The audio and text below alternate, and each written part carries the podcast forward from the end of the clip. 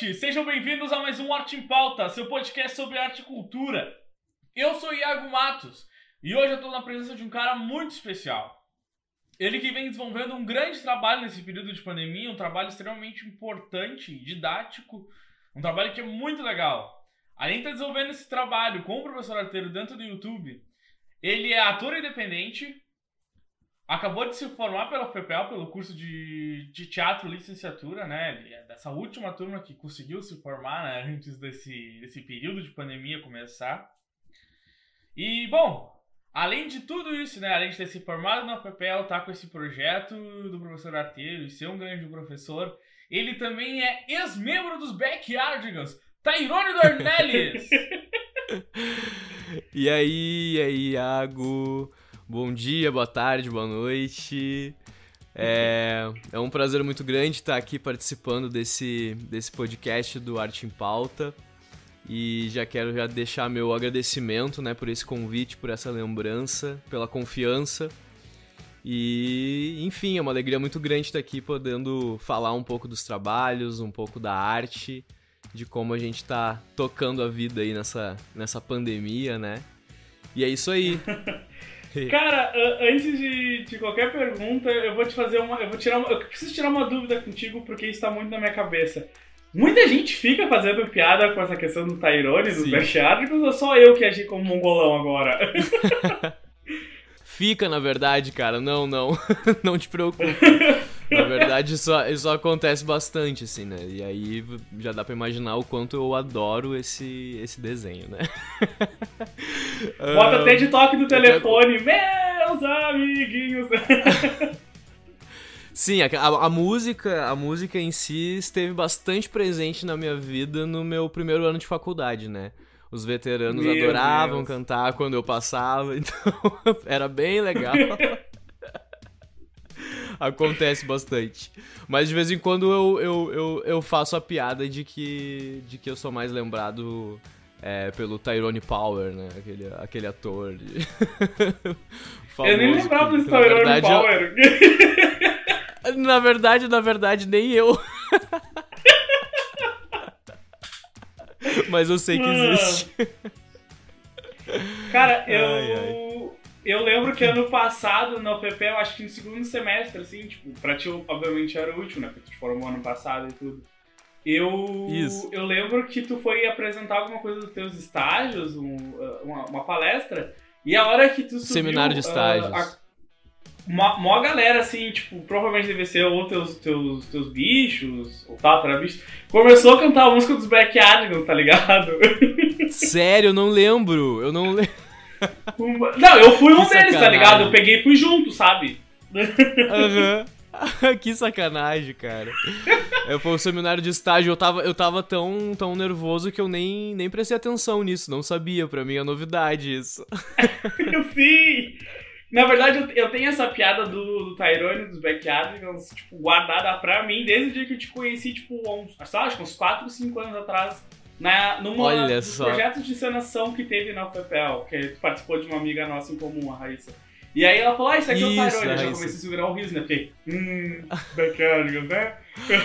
Olha, guardou, guardou, guardou pra, pra hora certa durante muito tempo. É aquela piada que fica dentro da gente, enraizada. E qual é a sensação agora? Vamos mudar agora. Eu sou entrevistador. Qual é a sensação depois de quatro anos de poder...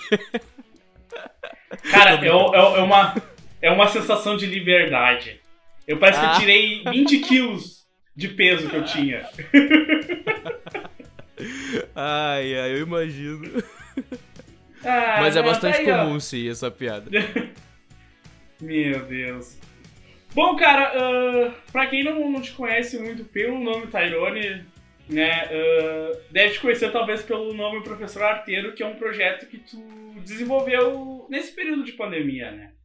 E Isso. eu gostaria de saber da onde surgiu a ideia do professor, do professor Tyrone, do professor Arteiro, sabe? Quais foram as referências que tu teve para montar esse personagem que tá aí no YouTube falando sobre teatro? Então, né, cara, o, o, o a minha vontade, assim, de, de, de, ter um canal ou de produzir um conteúdo pra internet é, é uma, é uma vontade antiga, assim, né? Eu sempre tive essa vontade, sempre imaginei que poderia ser um projeto interessante de estar tá produzindo conteúdo para internet, né? Conteúdo uh, de, de audiovisual. Mas eu confesso, assim, que a situação da pandemia é, quase que me obrigou a tirar esse, esse projeto do papel, né? Eu acho que eu não havia sim, ainda Con concretizado esse, essa ideia, essa vontade, um tanto por medo, né? E, e também por falta de, de uma estrutura, né? Que eu, que eu acredito que, que seja necessária para desenvolver esses conteúdos. E aí, né? Veio essa situação toda da pandemia, eu tava, tava com alguns planos para esse ano, muito diferentes de tudo que, do que aconteceu, né? Acredito que como todo mundo, né? A gente foi pego de surpresa aí por, por essa fatalidade desse, desse novo vírus, né? E, e não é novidade que os profissionais, que as pessoas, enfim, em geral, uh, estão tendo que se reinventar, né? Nesse período. E o que aconteceu foi que eu, eu tava trabalhando já desde o ano passado, antes de me formar, eu já estava trabalhando em duas escolas, né? Uh, duas escolas, uh, instituições privadas de ensino. Uma aqui em Pelotas, outra em Canguçu, né? Na minha cidade natal, que eu sou natural de Canguçu. E eu tava trabalhando nessas duas escolas e tava super bacana, assim, tava, né, com aquela com aquela gana, com aquela vontade de recém-formado, né, de, de, de fazer vários projetos, né. E Sim, de querer mostrar trabalho, no... né. Claro, claro, e na verdade ano passado mesmo foi, foi bem louco, assim, né, porque TCC, final do curso, né, os últimos estágios, e eu comecei a trabalhar por volta de abril, né, então uh, meio que na metade do ano, assim, né, ou, ou mais para pro início do ano até, e e foi assim, foi tudo uma loucura, né? Tipo, administrar essa, essas situações todas que envolvem a conclusão de um, de um curso de graduação, mas, né, começar a trabalhar nessas instituições. Então, eu viajava uma vez por semana para Canguçu, né? Eu tinha aula lá é, duas turmas na, nas quintas-feiras e nas segundas, quartas e sextas eu tinha mais cinco turmas aqui em Pelotas. Então foram várias situações assim e a gente conseguiu fazer no final do ano. É, a gente conseguiu apresentar sete espetáculos, né, ao total. Eu, eu acabei dirigindo, escrevendo e, e dirigindo quatro, é, quatro espetáculos. Aliás, cinco espetáculos aqui para a escola de Pelotas e dois espetáculos em Canguçu. Sim. E para esse ano a gente tava com muitos planos, assim, né, junto com as escolas, que era é, fazer fazer um festival de teatro, né? Uh, que, que fizesse um intercâmbio entre essas escolas e talvez abrir para outras escolas também. A gente queria circular com esses espetáculos, né? Foram espetáculos que foram produzidos durante esse primeiro ano de trabalho, mas que a gente queria estar tá circulando, né? O projeto era para 2020 estar tá circulando com esses espetáculos. E nada Circulou disso aconteceu, festival? né? Um, também, era uma meta, assim, né? Uh, participar de, de, festivais estudantis. Eu, eu tenho uma certa trajetória com festivais de teatro no, no interior do estado. Uh, Sim.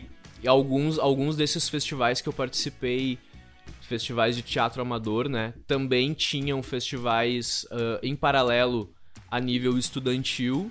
E eu sempre tive essa ideia de poder levar as turmas, né? Mas ah, eu, não, eu, não, eu não eu não tinha certeza ainda se esse plano de circular para os festivais seria já em 2020, porque também eram, eram ciclos que estavam se iniciando com essas turmas, né? Uh, algumas, al algumas adolescentes e adolescentes e crianças já tinham tido contato com, com teatro, outros não, então é, isso a gente ainda ia averiguar assim, a que ponto a gente poderia estar. Tá participando desses eventos, né? Enfim, porque é uma situação mais delicada, né? De colocar em um concurso e tudo mais. Mas sim, isso era uma vontade, participar de festivais, com certeza. Mas além disso, né? Circular aqui na cidade, por outras escolas, né? Uh, em eventos municipais e até mesmo levar para Canguçu, por exemplo, as peças daqui e trazer para cá as peças de Canguçu, né? O que isso eu queria muito fazer esse ano, né? Esse intercâmbio entre os colégios, né?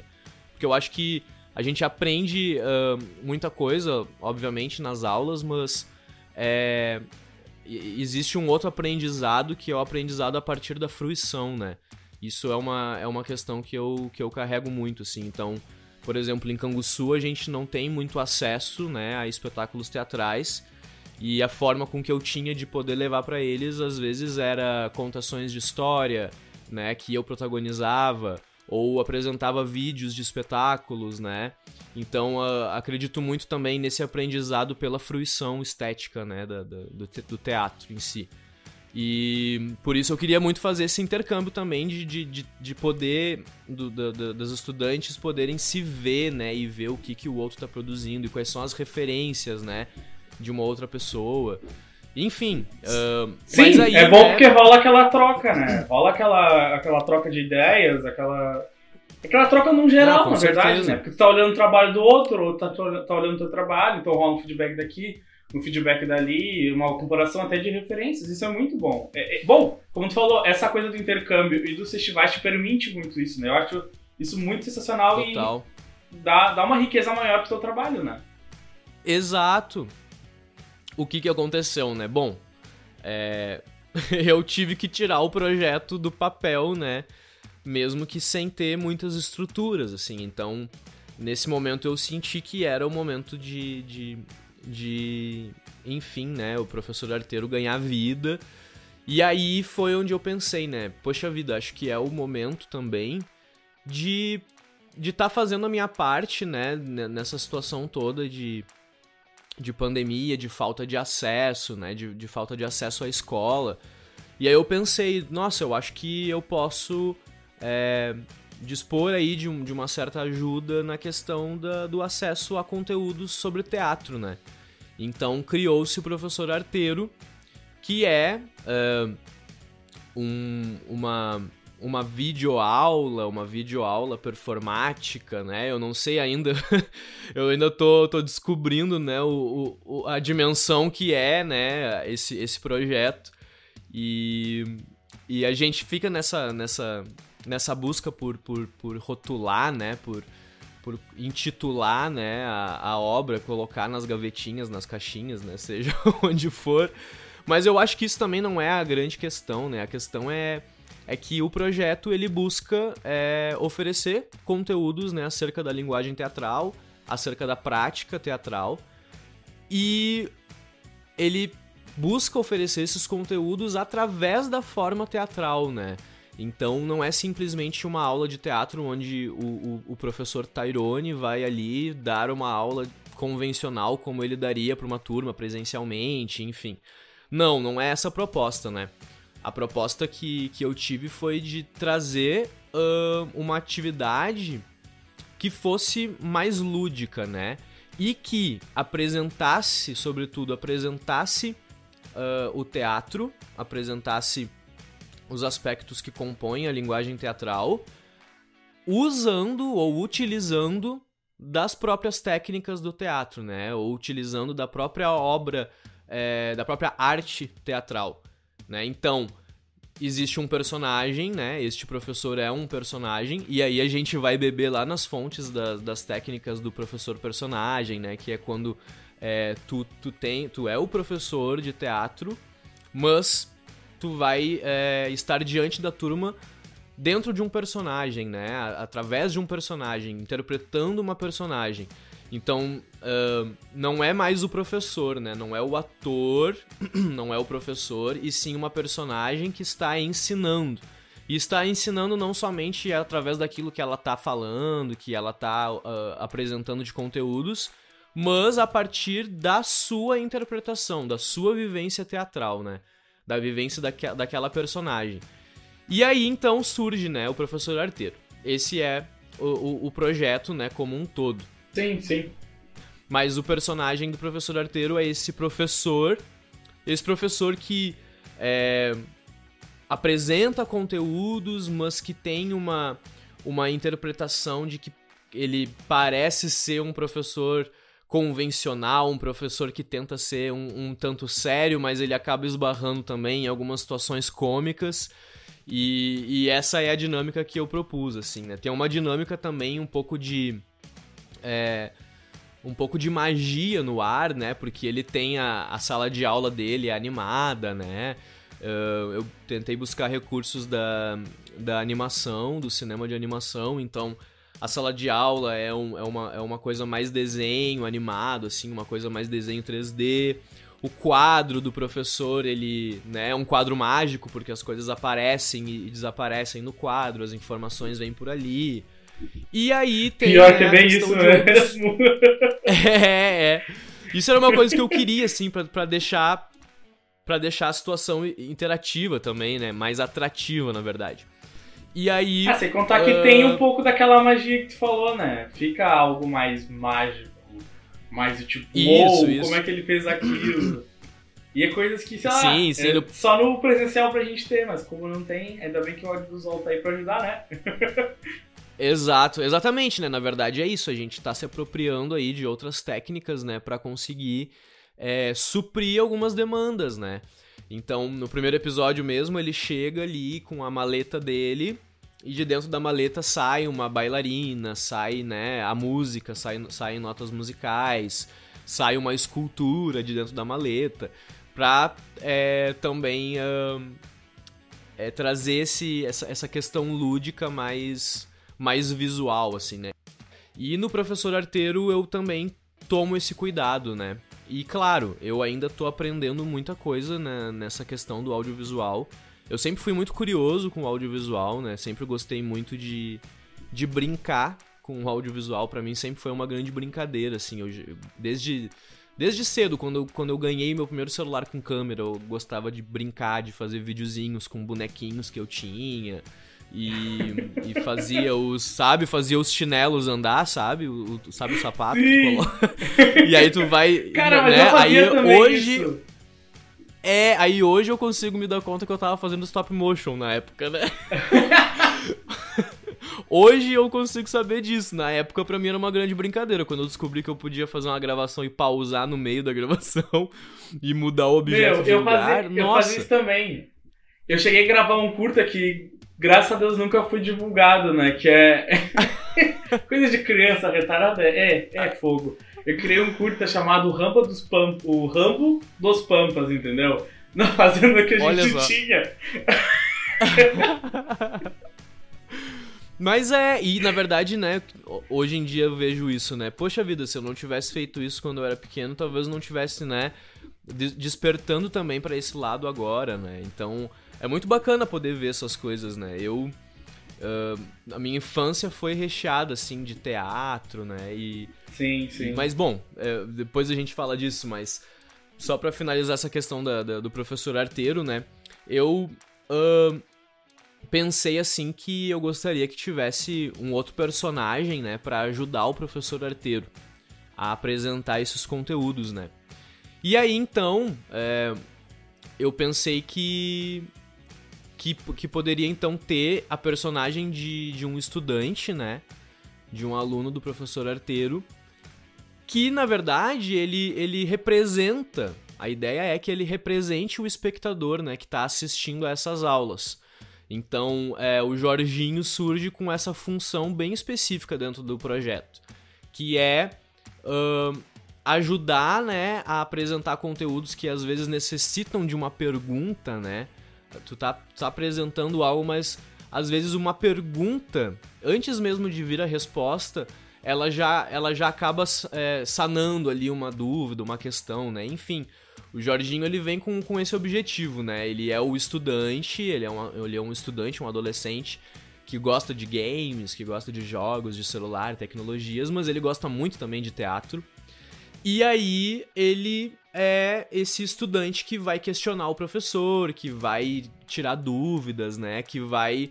É, é, na minha busca, né? Pelo menos o que eu imagino, assim, quando, quando, eu, quando eu apresento ele, é que a, a, a, a intenção é de que o espectador se sinta representado, né? Ou se enxergue no Jorginho. E aí, então, nesse primeiro momento surge o Jorginho, né? De, desse, desse modo, assim. E aí depois eu acabei uh, sentindo uma necessidade, assim, de, de criar uma outra personagem. Que eu gostaria que o canal do Professor Arteiro não fosse somente é, somente nessa questão mais didática, assim, da, da do teatro, né? Eu gostaria também de estar tá oferecendo ali um, um, um objeto mais artístico. E eu sempre gostei muito de contação de história, né?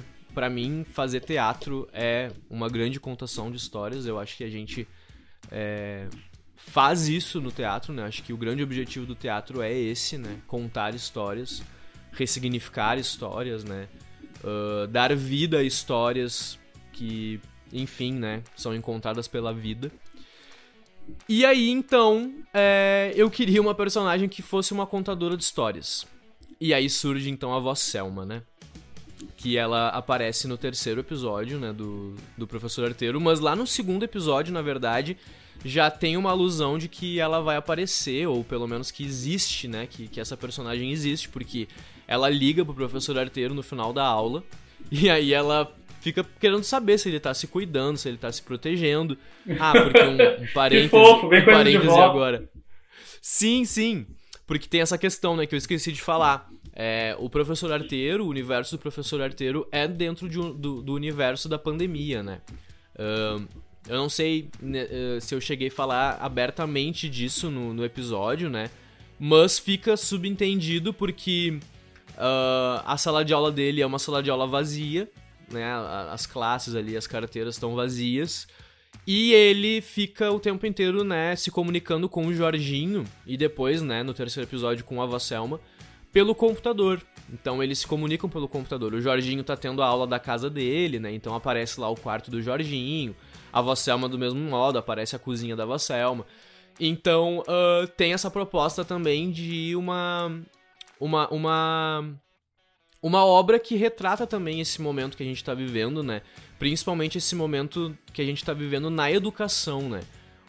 Mostrando um pouquinho dos desafios, assim, da, da, dos professores, das professoras nessa, nessa busca aí por se reinventar e poder estar tá, é, cumprindo com, com, com o trabalho, né? Com o dever. E, e a gente sabe que é uma situação muito delicada, muito difícil né? A gente está enfrentando muitos, muitas questões, assim, muitas problemáticas para conseguir estar tá tendo, tendo as nossas aulas, né? Enquanto alunos ou é, oferecendo esses conteúdos enquanto professores. E no primeiro episódio já começa assim, né? Começa com a, a, primeira cena que abre é o professor arteiro tentando ajustar o celular ali, né? Na sala de aula. Ele Sim, cai isso da é muito cadeira. Bom, cara, eu acho muito engraçado isso, essa parte. É, ele cai da cadeira, ele levanta com o óculos torto, com a boina torta, então também, né, mostrando um pouco aí de como os, os professores estão se encontrando nessa situação, né? Mas essa, essa foi assim, foi o, o esse disparo inicial do professor Arteiro, né? E eu, enfim, tô, tô apenas com três episódios no canal, né, da, das aulas, porque depois, enfim, começou a surgir a questão dos editais e, e, e como uma questão de sobrevivência eu acabei tendo que dar uma certa atenção maior para esses projetos de editais, né, e acabei não conseguindo alimentar tanto o canal quanto eu gostaria, né. Mas acredito que daqui para frente eu vá vai conseguir estar tá disponibilizando mais conteúdos ali, né? Ah, não, e precisa, né? Vai, eu, eu comentei contigo isso em off até algumas vezes. Porque, tipo, é, era, era legal. Era legal, não. É legal o trabalho que tu tá fazendo no YouTube, entendeu? Com o professor arteiro e com as, a, os demais vídeos que aparecem, né? Porque, como eu tinha comentado contigo, Sim. meu irmão assistiu e super adorou, entendeu? Meu irmão é um guri de 9 anos que dava acostumado a ver meme no YouTube. E aí ele vai ver algo diferente, já é outra pegada, sabe? Então, pô, que bacana, pega e volta, bacana. sabe? Não, Mas... total, até porque, Iago, pra, pra mim, essa, essa situação do professor arteiro tá sendo um baita campo de pesquisa, assim, sabe? É, ah, eu imagino. Eu tô com, tô com uns projetos aí. Eu tô fazendo, né, especialização em artes aqui no UFPEL. E apesar de não de não estar tá conseguindo acompanhar muito o, o essa nova esse novo formato né de, de aula que está sendo ofertado é, mas meu projeto meu projeto é sobre o professor arteiro né. Eu tô pesquisando tô vendo como é que está sendo essa situação como que está reverberando isso né quando eu tenho um feedback de um aluno de um estudante de uma professora, de um professor. Isso é uma situação bem interessante que tem acontecido, que muitos professores têm me procurado, professores de fora do estado. Tem uma professora de Minas Gerais que está em contato comigo, que está usando bastante os vídeos do professor Arteiro nas suas aulas. Tem professoras daqui de Pelotas. Então, é, isso é uma dinâmica que eu não esperava. Isso é bem interessante, sabe? É, eu esperava fazer esse conteúdo voltado realmente para as pessoas, para os adolescentes, para as crianças, para os adultos, que quisessem aprender um pouco mais sobre o teatro, que quisessem apreciar. Mas eu não, eu não tinha, é, desde o início, pensado é, nesse conteúdo voltado para professores. E isso foi uma, um feedback muito maravilhoso que eu tive, assim, que eu fiquei muito surpreso. Na primeira vez que eu tive ah, um contato. Legal, cara. É reconhecimento professora... de trabalho, né? É, e foi uma professora que eu não sei de que estado que ela é. Ela não disse. Ela disse que ela não era do Rio Grande do Sul, mas ela não me falou que estado que ela era. E me mandou um e-mail solicitando, né, solicitando utilizar os vídeos. E eu disse, nossa, claro que sim e tal, não sei o que. Eu, eu lembro que eu fiquei assim, tipo, uau, sabe? Aí depois disso, aconteceu de outras três professoras daqui de Pelotas entrarem em contato. E aí agora tem uma professora também de Minas Gerais é, a Vanessa Santos, que tá direto em contato comigo. E aí ela, ela, ela pega os vídeos e aí ela me manda os materiais também, né? Me pergunta o que que tu acha, olha só, eu tô fazendo assim. Então, assim, é, tá super massa, sabe? Tipo, e eu tô muito entusiasmado de, de, fazer, é, de fazer esse estudo em cima desse, desse projeto, né? Porque é, é uma... Enfim, tem várias questões aí pra gente poder sanar com, com esse projeto, né? Tipo, como que tá sendo a questão do ensino à distância, como que como que se estrutura, né, um novo formato de fazer de fazer teatral, né, através do vídeo, através do audiovisual. Ah, mas será que é teatro? Será que não é teatro? É teatro é, filmado? É, isso, isso, é, isso é, uma discussão que, que, Essas... que, cara, eu não, eu não vejo ela forte nesse momento, assim, o que é teatro, o que não é teatro nesse momento de pandemia. Mas eu acho que, assim, conforme passar dos tempos, né, dos anos e tudo, enfim, vai se ter essa discussão, entendeu? Eu não vejo ela forte não, agora, mas tipo, eu acredito que pra frente vai se ter, porque as artes num todo tiveram que mudar, né, cara? Tipo, o pintor não tem mais aquela, a, aquela exposição com o público, o ator não tem mais aquele contato, na, sabe, na beira do palco com o público, nem o cantor. Sim. Tipo, tá tudo mudado, tá tudo diferente, né? E claro. é uma experiência nova que, que acho que, inclusive, ela é boa é, apesar de estar nesse momento, mas acho que ela é boa porque mostra pra gente que os nossos trabalhos não precisam ficar limitados só, tipo, a Canguçu, Total. só a Pelota, só a Pedro Osório. Não, tipo, são, pelo... são, são pelotas. São projetos que podem ser mostrados, tipo, sei lá, em qualquer parte do mundo, tipo, do Iapoque ao Chuí. Total, Sabe, total. Bastante gente ter essa. essa é, ver esses trabalhos, entendeu? E isso é bom, Na verdade, isso. não é tão legal, sabe? Não, exato, assim, na verdade, é, eu particularmente enxerguei, assim, na, na, na pandemia, um, um, solo muito fértil para poder produzir, sabe? Porque às vezes a gente fica muito limitado, né, a situações de que eu preciso de um elenco, eu preciso de uma equipe, eu preciso, sabe? E às vezes tu não tem esse, esse, essa equipe toda disponível, às vezes você não tem é, profissionais disponíveis, né? Às vezes você não tem um local disponível. E nesse momento a gente tá se vendo, né, encurralado aí e tendo que produzir dentro das nossas condições, sabe? E, e às vezes eu acho que a gente não consegue se dar conta, né, do que, que a gente consegue fazer, né? E nesse momento de desespero, de aperto, né, que a gente tá meio, meio que sem saber para que lado correr, a gente acaba descobrindo os nossos potenciais, né? Então, para mim tem sido uma experiência muito interessante. Eu comecei o professor arteiro assim com o mínimo de recursos, sabe? Eu não tinha absolutamente nada. Eu tinha a sala da minha casa e o meu celular estragado que filmava quando queria e quando não queria. E aí foi aí que eu comecei, sabe? Eu comecei com isso e, enfim, tive muito trabalho. Meu celular não queria. Ele, ele realmente ele tava muito estragado, né? Quando eu comecei. Ele filmava e parava, filmava e parava. E aí, às vezes, eu fiz lá uma cena de 20 minutos, eu fui lá olhar e tinha gravado 2 minutos. Tinha que começar de novo. Mano, e faz que merda. Isso é, é muito desanimador, velho. É várias tretas, assim. Total, assim, e tipo, ah, eu moro, eu moro na Osório, né? Que é, para quem não conhece, uh, Pelotas é uma das principais ruas, né? Mais movimentadas e tal. E é um inferno, aqui tem muito barulho. então eu só consigo gravar de madrugada.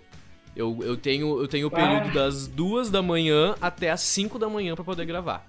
Esse é o tempo que eu tenho para gravar. Né? E às vezes para tu fazer um vídeo de 15 minutos demora 3, 4 horas. Então assim, eu tinha que me programar, me organizar, ensaiar, porque eu só tinha esse período, das duas às 5 da manhã, porque às 5 e pouco já começam os ônibus, né? E é aquele, aquele barulho, aquela situação. Então, assim, muitos desafios, sabe? Muito perrengue no início, né? Uh, e aos pouquinhos agora eu tô começando a, a, a, conseguir uma estrutura, né? Tipo, de conseguir juntar uma grana para comprar um, um, um, fundo verde para poder fazer uma técnica de chroma key, né? De conseguir comprar um microfone de lapela, de conseguir comprar um refletor. E aí aos poucos a gente vai se adaptando, sabe? Mas eu acho que, sobretudo, esse. É claro, né, mano? Tipo, nem todo mundo tem uh, as, as oportunidades, nem todo mundo tem, né? Uh, os seus privilégios. Eu acredito que sim, eu sou muito privilegiado porque o simples fato de eu ter uma sala que eu posso, né, arrastar os móveis e conseguir um espaço, né, minimamente adequado para gravar, de ter um celular que mesmo estragado, né, consiga fazer a captação, de ter uma internet para conseguir veicular as obras. Com certeza, eu sou privilegiado por isso. Mas mesmo assim eu tô muito longe de, de ter uma estrutura adequada para estar tá trabalhando com um produto audiovisual, né? Mas eu acho que o Sim, grande barato é esse, sabe? É, a gente Sim, ela é uma estrutura profissional pra, pra te poder trabalhar, né? Pro, pro, pro, Isso. Tu tem nesse momento, ela é, ela é muito boa. Mas, Sim, uh, saindo um pouco do, do assunto do, do professor Arteiro e tudo, uh, tu mencionou a, a voz Selma. E, cara, eu acho a voz Selma, com todo respeito ao Jorginho, ao professor Arteiro e até as formiguinhas, todas elas, sem exceção, da Formiguita e Terra de Sal, que é uma coisa que a gente vai falar mais pra frente, mas enfim.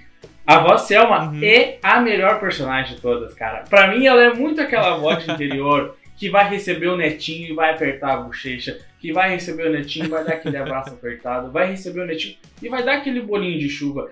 E, cara, é, é muito, sei Total. lá, eu, eu, super imagino, fecha os olhos que já tá, vou lá visitar a Selma, ela vai ter um bolinho de chuva e um chimarrão me esperando. tipo, ela, ela é um personagem muito do, do cotidiano da gente, sabe? Ainda mais de quem vive no interior. E eu queria saber da onde surgiu a voz Selma, que referências que tu usou pra montar ela, pra estruturar esse personagem, porque, tipo, ela é, sei lá, ela, ela tem muito esses traços de vó da colônia, entendeu? De Sim. vó do interior. Sim. Então, né, mano, tipo. Ah, eu vou, vou te cortar, ser... desculpa pelo momento Faustão, te cortando. Cara, faz um, ah. um quadro com a avó Selma fazendo receita. Ela é a avó da receita, entendeu? Ela tem que ter esse quadro, velho. Cara, isso não é, isso não é um, isso não é um projeto não é uma novidade isso. Isso isso está em análise. Eu vou te dizer que isso uh, está em pode análise. Pode crer. Sim, sim, sim. Isso já é uma ideia porque algumas pessoas já me falaram isso. Eu acho que a galera deve fazer alguma alguma alguma ligação com a Palmirinha. Sim, ela podia ser que nem a Palmeirinha, só que em vez de. Tipo, ou até a própria Ana Maria, só que em vez de ter o louro, aquele boneco muito estranho que a Palmeirinha tem, ela poderia ter uhum. ou uma preá ou um quero-quero. uma preá seria ótimo. Sim, aí a preá meio Sim. bagunceira, tá ligado? Daqui a pouco come metade do que a Vasselma fez, tá louco, ó, te dando ideia, vou querer 2% aí ah, tá, não, a gente, a gente combina, a gente combina, pode deixar.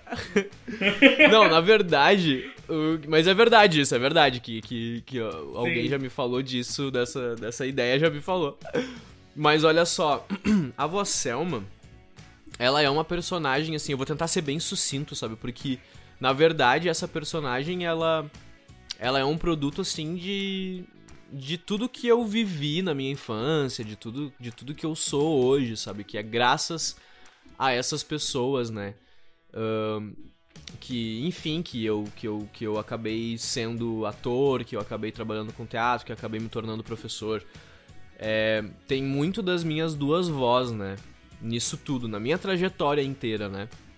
Eu tive uma infância, assim, é muito sadia de, de, de, brincar na rua, de brincar na, na, natureza, né? De subir nas laranjeiras, de mexer com terra. Enfim, é, isso eu vivia muito na casa da minha, da minha avózinha. É, que, que nos deixou no ano passado, né? Um, no interior. Essa, essa, essa era a, a, minha avó por parte de pai, né? A mãe do meu pai. É, morava no interior e todo domingo eu ia pra casa dela. E lá eu tinha, assim, é, eu, é, ela, ela era a avó que fazia as vontades, assim, né? Então, é, desde de, de comer muito doce, de ter os meus pratos favoritos, de poder brincar na terra, de poder fazer o que eu, o que eu quisesse, né? Mas, sobretudo, é, era uma coisa bem, bem peculiar, assim, né? Que eu brincava era de, brin de fazer teatro, né? Eu brincava de fazer teatro. Então, às vezes, enquanto os meus amigos lá, da, lá de fora estavam jogando bola no campinho, eu nunca gostei de futebol, né?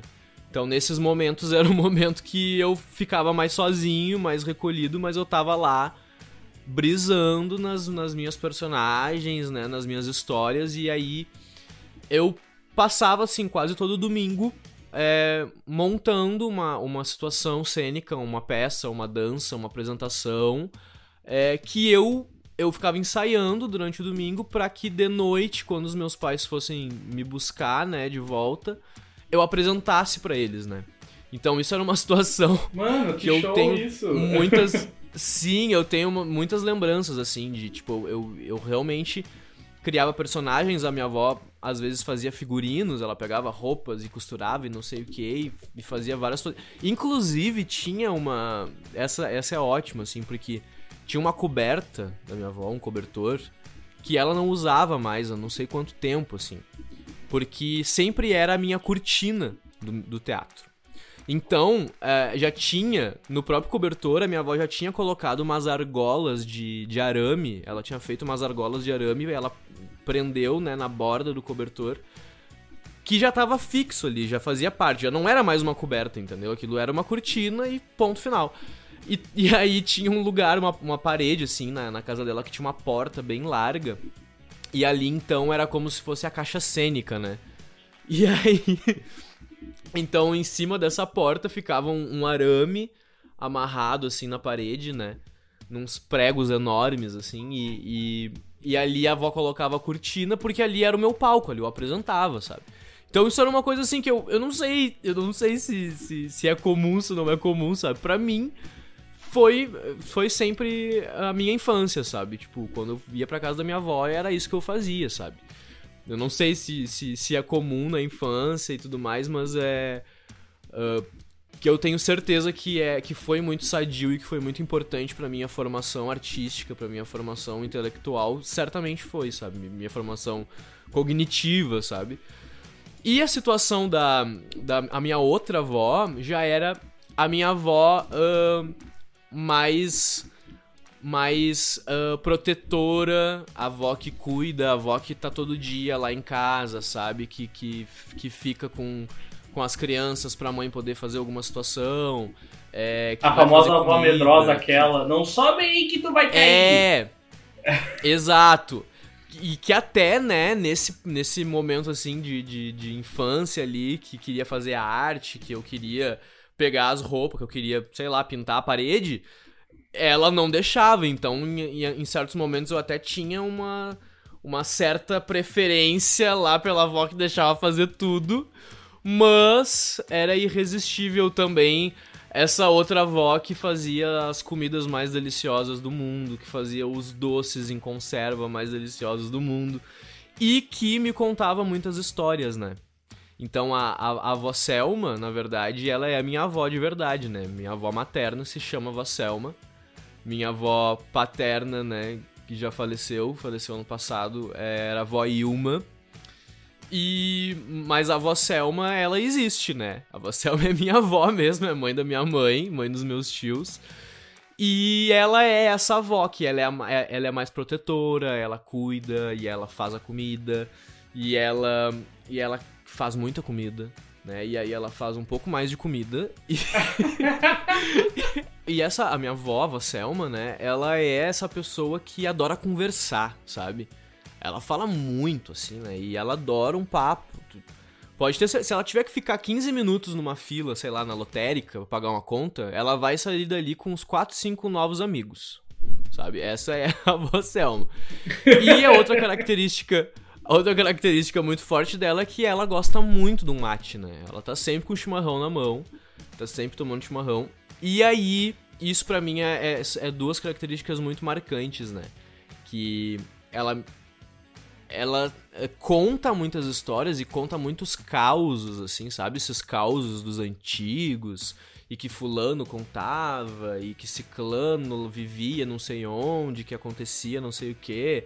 Uh, algumas situações místicas que eu adoro, né? Ah, porque é a assombração do fulano. Tem até um lobisomem lá em Canguçu, né? Tem, tem. Tem um lobisomem lá em Canguçu. E a minha avó Selma sempre fala, né? Inclusive, olha, Cara, eu acho que eu escutei essa assim, história não... do lobisomem de Canguçu uma vez num, num, programa antigo que a RBS tinha depois do Fantástico, que era o Teledomingo, sabe? Sério? O, o lobisomem era a maior sensação em Canguçu, né? Tá, e eu vou te dizer que assim, ó, eu era pequeno e ele já era muito, muito, muito velho. E falavam que ele não morria porque ele era lobisomem, né? E, tipo, é uma, é uma, é uma figura pública, assim, que, tipo, a gente vê na rua, sabe? E é eu vou te dizer que eu tô com 27. Sim, e eu tô com 27 anos e o cara existe ainda. Acho que foi ano passado que eu vi uma notícia que ele tinha feito aniversário de 107 anos, algo assim. Pumba, cara, ninguém dá um tiro de bola de prata nesse lobisomem, velho. Ele fica aí pelo sul metendo medo. Então, assim, eu não sei qual é que é, né, a procedência, mas é, essas são as informações em primeira mão do lobisomem de Canguçu. Mas enfim, Aquele break news no é, meio do podcast.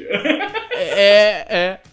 Mas vou te dizer assim que é, essa, essa era a Vosselma, né? Essas foram as principais características. E que quando eu quis criar essa personagem, né? Eu pensei muito nisso, assim, que eu queria fazer uma homenagem para minha avó, né? Porque eu acho que eu devo muito nessa, nessa questão toda artística, né? Nessa minha formação artística. E principalmente na, na, na possibilidade que eu tive de, de ter uma, uma infância, assim, sadia, né? Lúdica. E que me impulsionou para seguir esse caminho, né? Então eu queria fazer uma homenagem para ela, queria fazer uma personagem, né, que fosse inspirada nela. Só que na verdade, a avó Selma, minha avó, ela não tem muitas características físicas que se assemelham assim à personagem, né? A questão do estereótipo da personagem que eu criei é muito mais porque uh, eu sentia que fazia mais sentido dentro do professor arteiro é, trabalhar com estereótipos, né? Eu particularmente gosto muito de trabalhar com estereótipos. Eu acho que eles representam muito, né?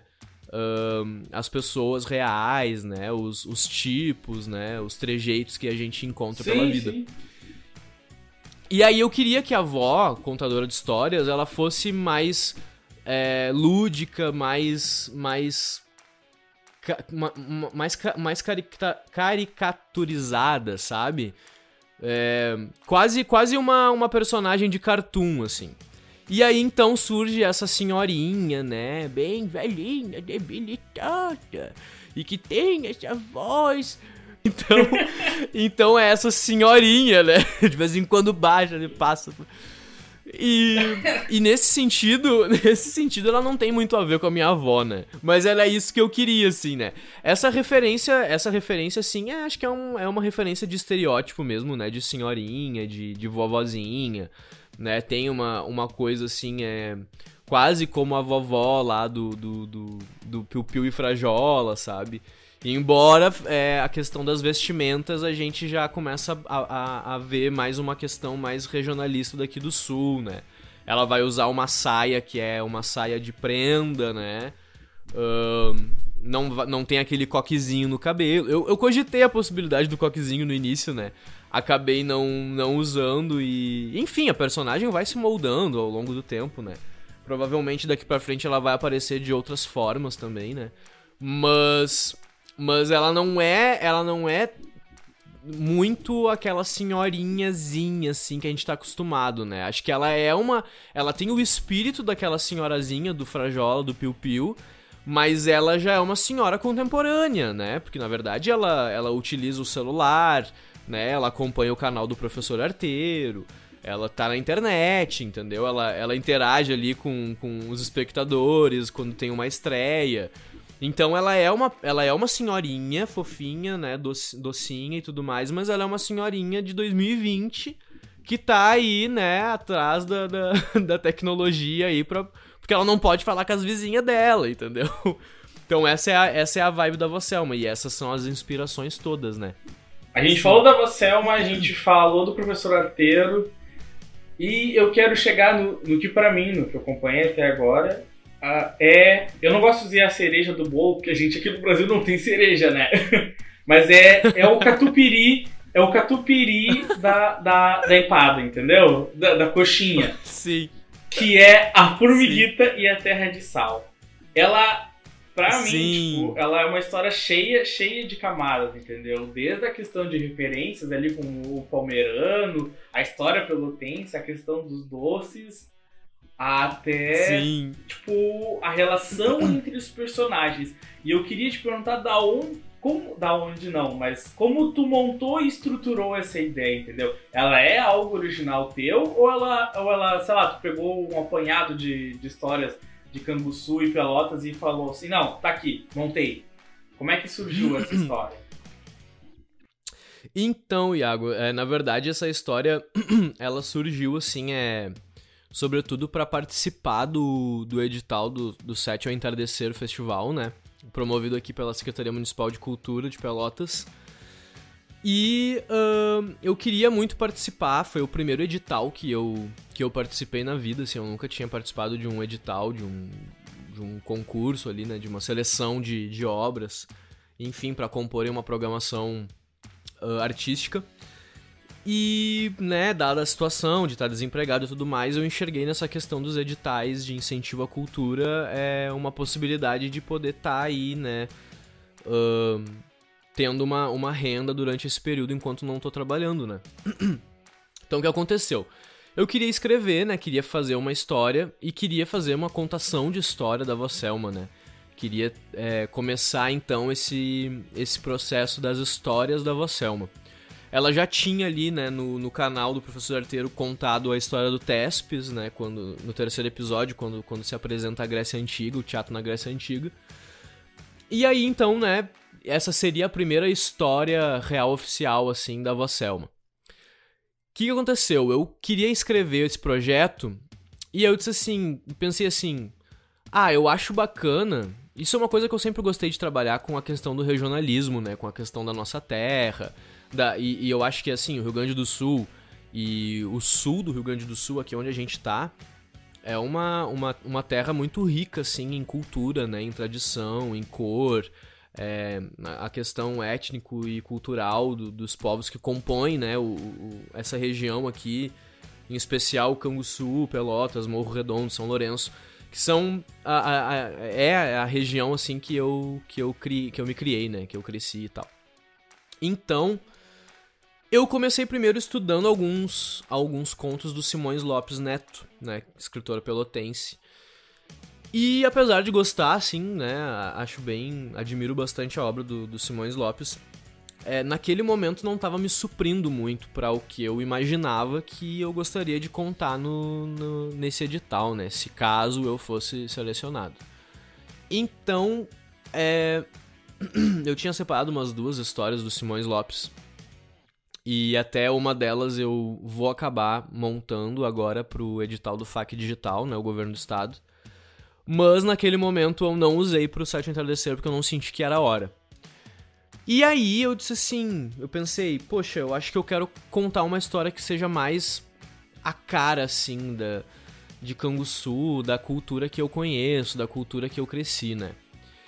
E aí então surgiu a Formiguita na Terra de Sal. Foi uma situação meio inusitada, porque eu acho que foi o, o, texto mais rápido, assim, que eu escrevi, né? Eu escrevi. Não, com certeza foi o texto mais rápido que eu escrevi, eu acho, não, exatamente foi. Porque. Porque eu tava meio assim, eh, com a corda no pescoço, eu queria começar logo, tinha pouco tempo para produzir, e eu ia fazer uma. Eu ia usar a técnica da, do teatro de bonecos para contação de história, então eu ainda teria que confeccionar os bonecos, eu sabia que eu ia ter muito trabalho pela frente, e eu ainda não tinha a história. Então, de repente, uh, veio a inspiração, assim, veio uma luz, né? Porque foi em uma madrugada que eu escrevi o texto todo. Eu lembro que eu dei alguns retoques, algumas algum, alguma, algumas falas que eu acabei retocando no, nos dias seguintes, né? Mas é a estrutura total da história, assim, e 90% do, do texto da dramaturgia foi feita em uma madrugada. Foi, eu tava terminando de ler, assim, os contos do Simões, e aí eu disse, bah, não é isso, sabe? Não é isso que eu quero. E aí eu, come... eu lembro que eu comecei pela questão do doce. Eu comecei pela questão do doce. Eu acho que eu. É, foi. Foi a questão do doce. Eu pensei. É, eu quero falar, né, que Pelotas é a terra do doce. Para mim isso é muito lúdico, isso é muito convidativo, né? Já é uma, uma, uma questão, assim, que por si só uh, já propõe um universo, né, uh, de, de um universo lúdico. E aí então essa foi a foi o ponto de partida assim para mim, né? A questão de uh, do, do, do, da cidade do doce, né? Sabe? Tipo, imagina uma terra de doce, né? Sabe a, a casinha da bruxa lá do João e Maria, que é cheia de doces e tal. Isso isso para mim é, é, é, é, muito é muito especial assim, é muito bonito, né? Acho que é uma coisa bem uh, visual, né? É, aí a gente volta naquela questão que eu, que eu, que eu falei, né? Que eu gosto muito, dou muito valor pra questão visual da obra, né? Então, uau, a cidade do doce. Partir desse ponto, né? E aí. Enfim, aí já, já tem essa situação da formiga, né? Daqui da, da Fena Doce e tudo mais. Mas eu disse assim, eu pensei, cara, vou. É, vou trazer uma outra formiga. Vou trazer uma outra. Uma outra uma outra possibilidade aí de personagem, né, da formiga.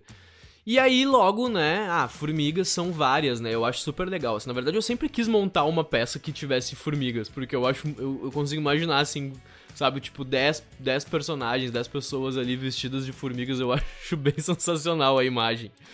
E eu acho que a formiga é uma personagem, né, falando agora do animal, que um, tem muitas características interessantes, assim, né é um, é um bichinho muito especial, assim. É muito inteligente, né? Uh, tem muitas espécies, cada espécie tem a sua especificidade. E aí eu, eu gosto muito também de apresentar nas obras, assim, situações que sejam mais informativas, né? Então começou a casar tudo isso, assim, tipo, que eu gostaria de apresentar o animal formiga, né? Uh, que essa formiga vivendo nessa, nessa região daqui do sul, ela pudesse também, elas no caso, né, pudessem também estar tá representando é, personagens aí, tipos, né, da nossa, da nossa região aqui entre Canguçu e Pelotas. E aí eu comecei a desenvolver a história. Eu disse, bom, é, vão ser as formigas que vivem em Canguçu, né, e que elas precisam é, procurar um outro lugar para construir o formigueiro, porque, por quê, por quê, por quê, por algum motivo, não sei. Aí, né, uh, lembrei da situação que em Canguçu durante muitos anos teve uma ferrovia, né, que ligava Pelotas a Canguçu. Não sei se de repente também ligava a outras cidades, como Piratini, eu acredito que talvez sim. Mas, é... Essa ferrovia, né, que ligava Canguçu a Pelotas era uma sensação, assim, né, tipo... É, minha avó me conta de, de viajar, né, também nessa, nesse trem. E aí eu acho, eu acho também o trem uma coisa bem, bem romântica, assim, né? Uma coisa bem lúdica, né? um meio de transporte uh, muito interessante, assim, que, que, que pode dar um pano pra manga, né? Nesse sentido. Bom, aí resolvemos o conflito, né? A situação é de que o conflito é porque o, o, o homem começou a construir uma ferrovia e as formigas precisam buscar outro, outro lugar para morar. E aí então elas partem, né, em busca dessa dessa jornada, nessa jornada aí em busca dessa nova, de, de, desse, dessa nova possibilidade de morada, né? Que é a conhecida até então Terra de Sal. Por que, né, a Terra de Sal? Nossa, mas não faz o menor sentido, né? Formigas querendo ir pra Terra de Sal, né? Bom, aí... Sim, tá ligado? Quem não... aí, quem ainda não assistiu, né, vai lá para descobrir por que, que as formigas, né, quiseram ir justamente pra Terra de Sal. Mas, para quem já assistiu já sabe do que, que a gente tá falando, né? Uh, mas a questão é que dentro desse universo, né, de uma jornada em busca de, de, um, de um novo lugar para sobreviver, né, a questão da moradia, para mim, é uma questão muito é, de sobrevivência, assim, é uma, uma questão que tá ligada à nossa sobrevivência, sabe? Você ter o seu lugar para morar, é, você ter o seu canto, o seu lar, né, o seu, a sua fortaleza, é, a sua casa pode ser a casa mais simples do mundo, sabe? Você pode ser, uh, enfim, ter a, ter a estrutura mais humilde, mas a, a, sua casa é a sua casa, sabe? Nenhum outro lugar no mundo vai ser tão confortável, tão importante como lá.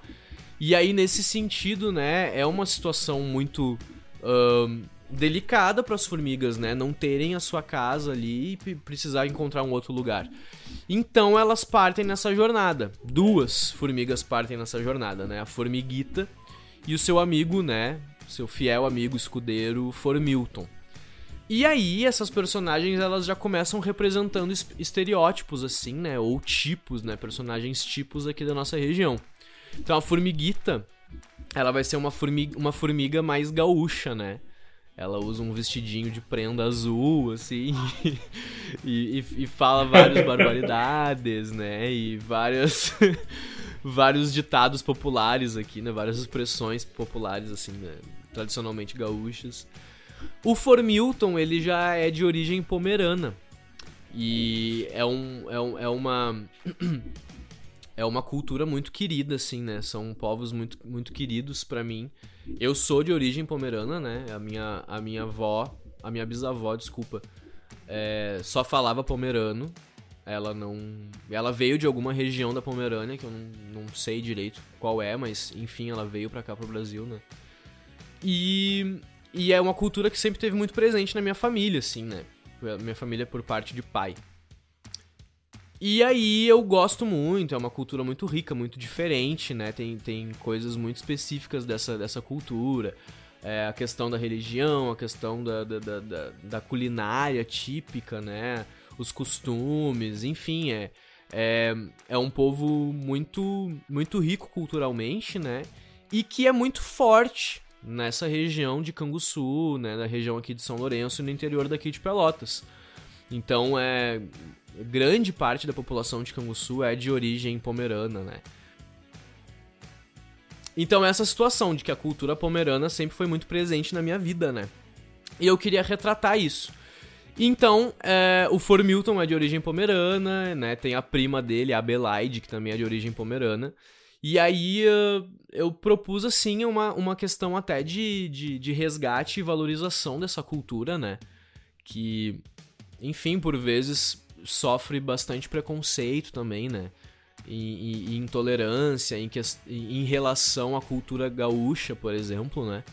Um, e aí a gente vai trabalhar com esses, com esses tipos, com esses personagens, para trabalhar, para apresentar problemáticas, né? E questões sociais que são muito presentes nessas regiões, né? Aqui e uh, chamar atenção né, para essas questões de intolerância, para essa questão uh, da empatia, para essa questão do respeito, né, do racismo, uh, que é muito presente na sociedade, né? Então, através dessa história, poder, poder estar trabalhando também esses temas, né?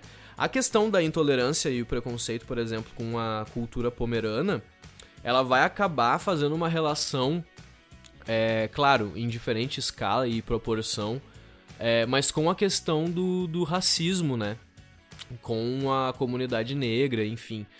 Porque quando as formigas elas acabam vindo, né, acabam chegando em Pelotas, é, elas encontram um personagem que vai apresentar a cidade para elas, que vai apresentar a história da cidade, né? E aí a gente não tem como falar da história de Pelotas, e eu acho que não tem e nem pode, né? Falar da história de Pelotas sem falar da questão da escravidão, né? e da história da escravidão e de toda a situação de que Pelotas foi construída em cima do trabalho escravo, né? E. Uh, mas como que eu, né, enquanto uma pessoa branca, privilegiada, é, vai falar desse assunto, né, sem é, sem estar se apropriando talvez de um espaço de fala que, que não é meu, né, por, por natureza. Então o que acontece é, eu queria muito falar dessa questão, né, mas eu entendo que também é uma questão de que a gente tem que ter muito cuidado, né, de como falar, é, de o que falar, principalmente por essa situação de que eu não sou uma pessoa negra, né? Eu não acredito que uh, eu tenha que ser negro pra uh, lutar contra o racismo. Mas é, eu também entendo que eu sou né, uma pessoa branca e que por isso eu tenho um privilégio e, e talvez eu nem entenda né, uh, algumas situações ou, ou, ou, alguns aspectos, algumas dimensões do que, que é o racismo, né? E certamente eu não entendo o que, que é sofrer racismo, porque eu não sofro. Mas justamente porque eu acredito que é, eu também não posso me omitir, que eu acho que quando a gente faz arte a gente tem que falar das questões. É, e para mim é uma, uma bandeira que, enfim, né, eu, o, o quanto eu puder carregar, é, com certeza eu farei. Eu optei por, por fazer sim isso, né? E, e trazer em paralelo com essa situação lá que o Formilton sofre preconceito, né? E tudo mais. Mas uh, de uma maneira que eu não. É, realmente não, não me aprofundasse muito na, na temática. Até porque nesse momento não era o foco da história, né?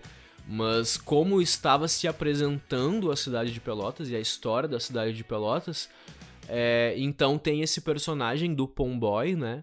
Que ele uh, fala disso. E aí a maneira com que eu encontrei de falar disso foi através de uma música, né?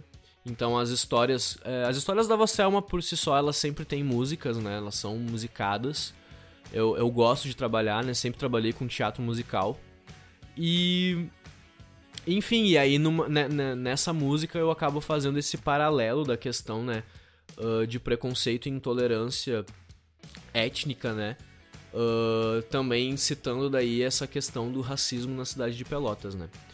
Mas assim, é só para ter uma, uma, uma, um panorama assim geral dessa, dessa questão social, né, que essa história apresenta também, né?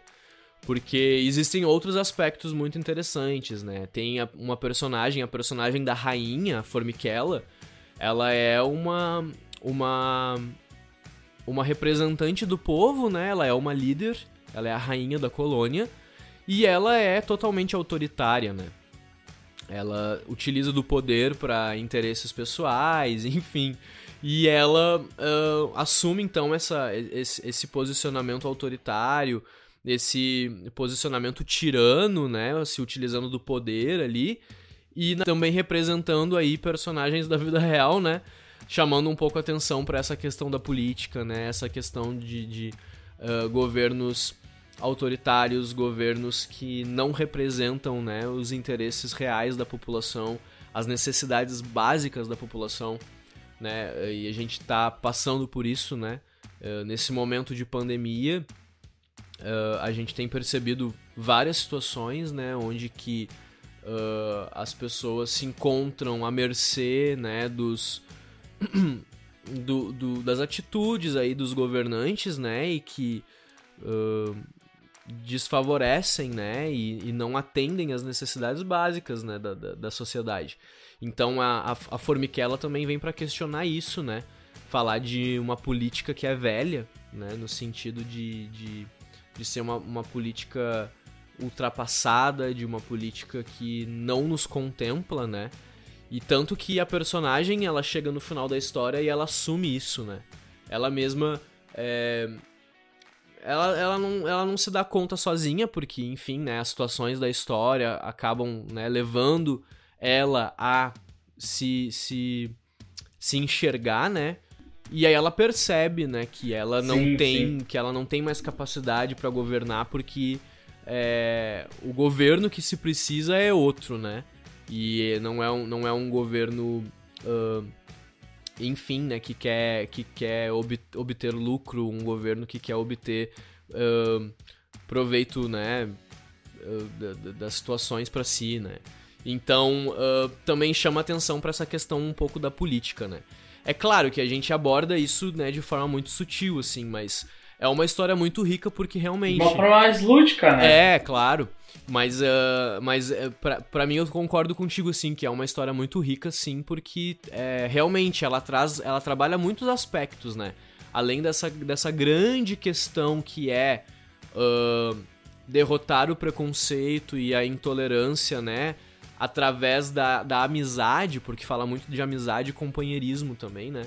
Então a Formiguita e o Formilton, eles são companheiros e, e eles se, se ajudam e eles se completam, né?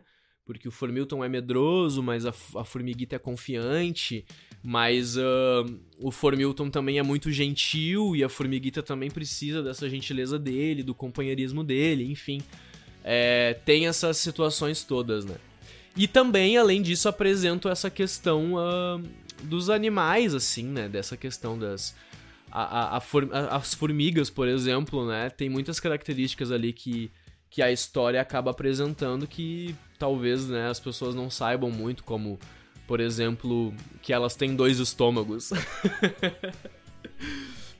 Mano, eu acho isso muito sensacional quando eu descobri. Porque, tipo, a formiga com dois estômagos é magrinha, tá ligado? Pô, minha meta é com um estômago tá naquele shape, sabe? Sim.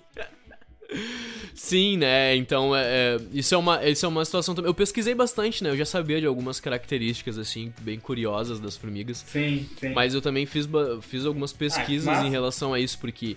É, que nem a situação de que elas uh, fazem esse, esse rastro, né? Quando elas encontram um alimento, elas voltam para pro formigueiro pra, enfim, avisar as outras companheiras, né, que, que foi encontrado um alimento, então todas saem, né, em fila para ir buscar esse alimento. E aí, quando elas chegam, é bem louco isso, porque quando elas chegam no alimento, quando elas chegam no alimento, é, elas pegam, né, e voltam pro formigueiro. E no trajeto de volta pro formigueiro, elas vão largando um hormônio, né, que faz com que elas consigam voltar por aquele caminho, né? Então elas deixam ali aquele rastro para elas conseguirem encontrar o caminho de volta. E aí é bem curioso, porque imagina, todas elas que pegaram um pouquinho de alimento e voltaram pro formigueiro deixaram um rastro, certo? Então esse rastro já tá bem forte. Toda vez elas fazem isso. E cada vez mais vai, né, solidificando aquele rastro ali e aí, geral tá lá buscando comida, né? E aí elas conseguem fazer, desempenhar esse trabalho em equipe, né? Com, com maestria, assim. E aí, então, eu, eu utilizei dessas situações todas, né? Da, da formiga para poder ajudar a compor a história, né? Então, é... Claro, a gente acaba, né, tendo a liberdade poética ali de de vez em quando mudar algumas situações, né? Por exemplo, Formilton Sim. acaba caindo dentro de uma cuia de chimarrão, né? E aí a água fervente, né, danifica, danifica as antenas dele. E aí na história ele envia um sinal pelas antenas, né? Envia um sinal, tenta se comunicar. E aí esse sinal faz com que as formigas entendam que eles encontraram, que eles chegaram até a Terra de Sal. E aí as formigas vêm todas, né? E chegam lá e elas não encontram nada, né? E aí isso é uma outra curiosidade das formigas, porque se uma formiga se engana e acaba né, deixando um rastro ali emitindo o, hormônio e as outras formigas vão atrás para tentar encontrar o alimento. Se elas chegam no lugar, né, onde, onde partiu o rastro, onde seria o lugar onde estaria o alimento, e elas não encontram o alimento ali, elas ficam andando em círculo. Elas formam um círculo e elas ficam andando sem parar até morrer. Isso é uma coisa. É o círculo da morte que se chama. Eu não sabia disso, eu fiquei assim. eu fiquei em choque, né, quando eu descobri. Eu disse, cara, isso aqui vai ser o ápice da história, porque é, é trágico, entendeu? É um momento assim de vida e morte, né, meu? E aí acontece isso, o Formilton sem querer, né? Ele é atrapalhado e aí e, e manda o sinal e as formigas ficam no círculo da morte. E aí a formiguita tem pouquíssimo tempo para resolver a situação toda, para encontrar a terra de sal e levar as companheiras para lá, né? E aí, enfim, né, tudo dá certo no final, não vou, não vou contar mais também pra não dar spoiler. Bom, Tyrone, a gente tá chegando meio que na reta do programa, na reta final assim, do, programa, do, programa, do programa, e eu te agradeço muito por ter dado esse tempo, assim, pra gente trocar uma ideia e tudo em relação ao teu trabalho, em relação sobre arte, e, enfim, sobre várias coisas que a gente discutiu nesse podcast. E, cara, eu torço muito para que teus projetos deem certo, para que tu siga fazendo isso, porque o, o, o, trabalho do professor arteiro e principalmente do Anselmo, porque eu não vou negar, é meu personagem favorito, é algo muito legal, entendeu? O trabalho assim que tu faz é algo demais, velho. Não, sério, tá de parabéns. E, enfim, eu, eu sou muito repetitivo, eu, eu, como falo, isso vai virar uma frase do programa. Mais uma vez, muito obrigado mesmo, Taylor. Imagina, eu que agradeço, assim, né, de pelo espaço, né? Como eu disse antes também, é, principalmente pela confiança de, de é, desse convite, né? Confiança nesse trabalho, né? E dizer que eu estou muito feliz, assim, de de estar tá produzindo nesse novo momento, nesse novo formato. É uma tá sendo uma experiência muito boa, assim, né? Sobretudo é um pouco desgastante também, né? Dá trabalho, a gente não está muito acostumado, tem que é, fazer as, as as, as, como diz, as. As. Carai. A pessoa quer inovar, quer falar um negócio. É, as gambiarras, né? A gente precisa. Vou botar esse cara aí. Sim. Pode deixar. As gambiarras, né? Pra poder é, dar conta de, de, de, técnicas, de estruturas que a gente não tem. Mas eu acho que tá sendo bem legal e acho que bem importante também, Sim. né? Da gente tá aprendendo junto aí. É, eu tô com umas ideias de, de propor algumas oficinas também, né? E mostrar um pouco de como que eu tô trabalhando é, atrás dos bastidores, assim, né? Soluções práticas para trabalhar vídeo em casa. Eu tô com umas ideias, assim, de, de poder estar tá oferecendo também um conteúdo, assim, para que mais pessoas possam também estar, tá, né? Criando seus, suas obras, seus produtos, né? E se virando dentro dessa, dessa pandemia, né? Uh, a gente tá nessa situação de, de tá, ter que estar tá vivendo de editais, isso tem sido bem importante para mim também, né? Um, eu nunca tinha participado desses editais e agora tô, tô conseguindo, né? Tô, tô bem feliz, assim, de ter conseguido ser contemplado em alguns, alguns editais. Uh, daqui da cidade, né? Acho que foram três editais daqui de, daqui de Pelotas e uma a nível estadual, né, o edital da SEDAC também, e esse do SESC Cultura Convida. E é o meio que a gente está tendo de, de poder se virar, né, enquanto artista, assim. Então, pra, eu também deixo, assim, uma dica para para outras e outros artistas, né, que busquem esses editais de, de incentivo à cultura, né, esses programas de apoio a artistas que estejam em, em situação de vulnerabilidade social e, enfim, porque é um caminho possível sim. Eu antes imaginava que era algo muito distante, né? E agora me vejo é, sobrevivendo a partir desses editais de incentivo à cultura. E isso é muito importante, né? Acho que é uma grande oportunidade também de estar tá mostrando o trabalho.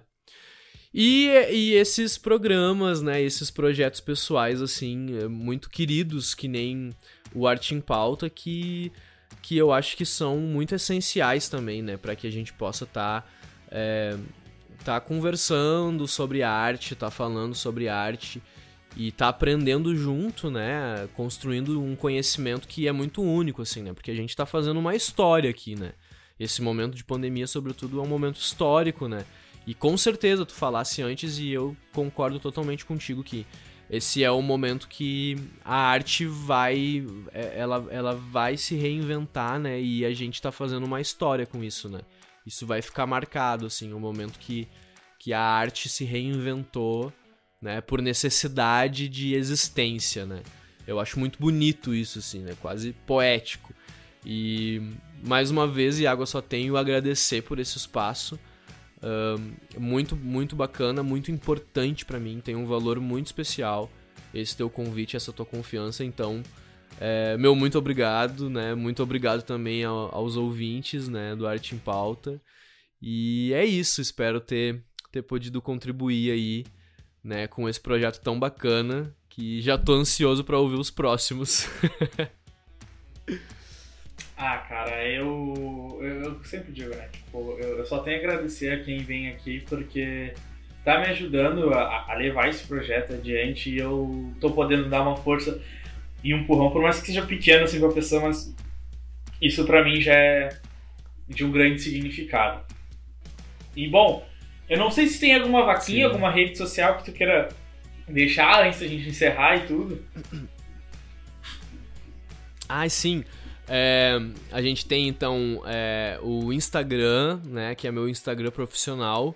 Ele não é especialmente do professor arteiro, mas como é, o professor arteiro, né, e a avó Selma, enfim, esse universo do professor arteiro tem sido, né, o meu trabalho é, do momento, tem tudo tudo que acontece professor arteiro tá lá, né? Então meu Instagram é @th.arteiro, @th.arteiro.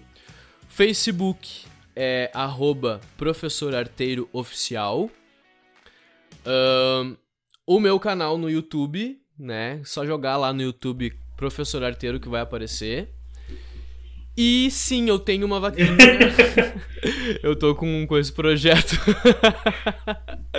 eu tô com esse projeto, né, da, da, da vaquinha, porque, como eu disse, eu tô trabalhando com uma estrutura, né, mínima, assim, né, que eu tô conseguindo uh, aos poucos melhorar mas eu ainda não tenho né, um, um, um computador adequado e uma câmera para conseguir fazer as filmagens, né? Tudo que, eu, tudo que eu produzo, eu produzo com meu celular que não tem uma qualidade muito boa. Então eu tô com uma vaquinha sim para conseguir é, custear esses equipamentos, né? Ou parte desses equipamentos que são os mais caros, infelizmente, que é um computador, né, para poder estar tá editando esses trabalhos e uma câmera para estar tá captando esse vídeo com melhor qualidade, né? Então é no vaquinha.com, é, ajude o professor arteiro. Aí depois acho que a gente consegue disponibilizar o link. Ah, não, né, eu vou pedir pro, pra galera. Pro, pro pessoal botar aqui embaixo o link, tanto do teu Instagram quanto o link do professor arteiro e da vaquinha, porque acho que são, ah, são, são importantes, entendeu? Até como forma de divulgação e tudo, né? Show. Bacana. Então tá, é isso. Sigam lá, curtam, compartilhem as postagens, mostrem pros amigos, pro vizinho papagaio. Deem sugestões, sugestões de histórias pra Vasselma. Ela adora interagir com a galera. Então é isso aí, galera. Muito obrigado mais uma vez, Iago. E fico à disposição. Ah, cara, eu, eu só tenho. Viu? Eu sou muito repetitivo, tia. eu só tenho que te agradecer mesmo, mesmo, mesmo pela oportunidade. E bom, como ele falou, sigam o Professor Arteiro, uh, sigam o canal do Professor Arteiro no YouTube, vale muito a pena, assim, tu sentar e assistir com a criança. Eu fiz isso com meu irmão de 9 anos, e ele é um moleque chato e conseguiu parar pra ver. Trocou o, o Fire Fire, Fire Fire, eu não lembro o nome desse jogo, é plugin. Eu sou velho, cara, sou da época do Yu-Gi-Oh! Mas enfim, ele trocou os joguinhos dele por, por tá ali. Foi tá ali assistindo, entendeu? Então. É, é sério? cara, eu juro. Isso mesmo, tem Não que é fazer tá igual o Jorginho. Não é porque ele tá aqui, é real. É... O Jorginho gosta de jogos, mas ele também presta atenção no professor arqueiro.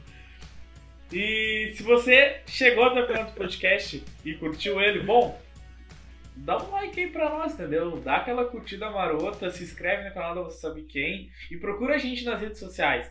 Porque é muito importante nesse momento a, a gente, tanto quanto artista e quanto as pessoas que estão de fora desse meio, tá se apoiando, entendeu? Porque tá sendo um momento muito difícil e, sei lá, cada gota de, de trabalho que a gente está tendo nesse período de pandemia, por mais que não seja seja em, em isolamento, é para levar um pouco mais de alegria para as pessoas. E, bom, o trabalho que o Taidano está fazendo é nessa pegada que eu falei, o trabalho que a gente, né, tipo, a gente eu e o pessoal da Força no caso, estamos fazendo é para levar essa, essa gotinha, esse, esse gosto de alegria. Bom, eu sou Iago Matos e a gente vai ficando por aqui. E esse é o terceiro Arte em Pauta. Mas não fica preocupado, porque tá vindo o quarto, e o quinto, e o sexto, e bom, vai vir muitos ainda. Vocês vão ter que aguentar minha voz. então é isso e. é isso e tchau, tchau.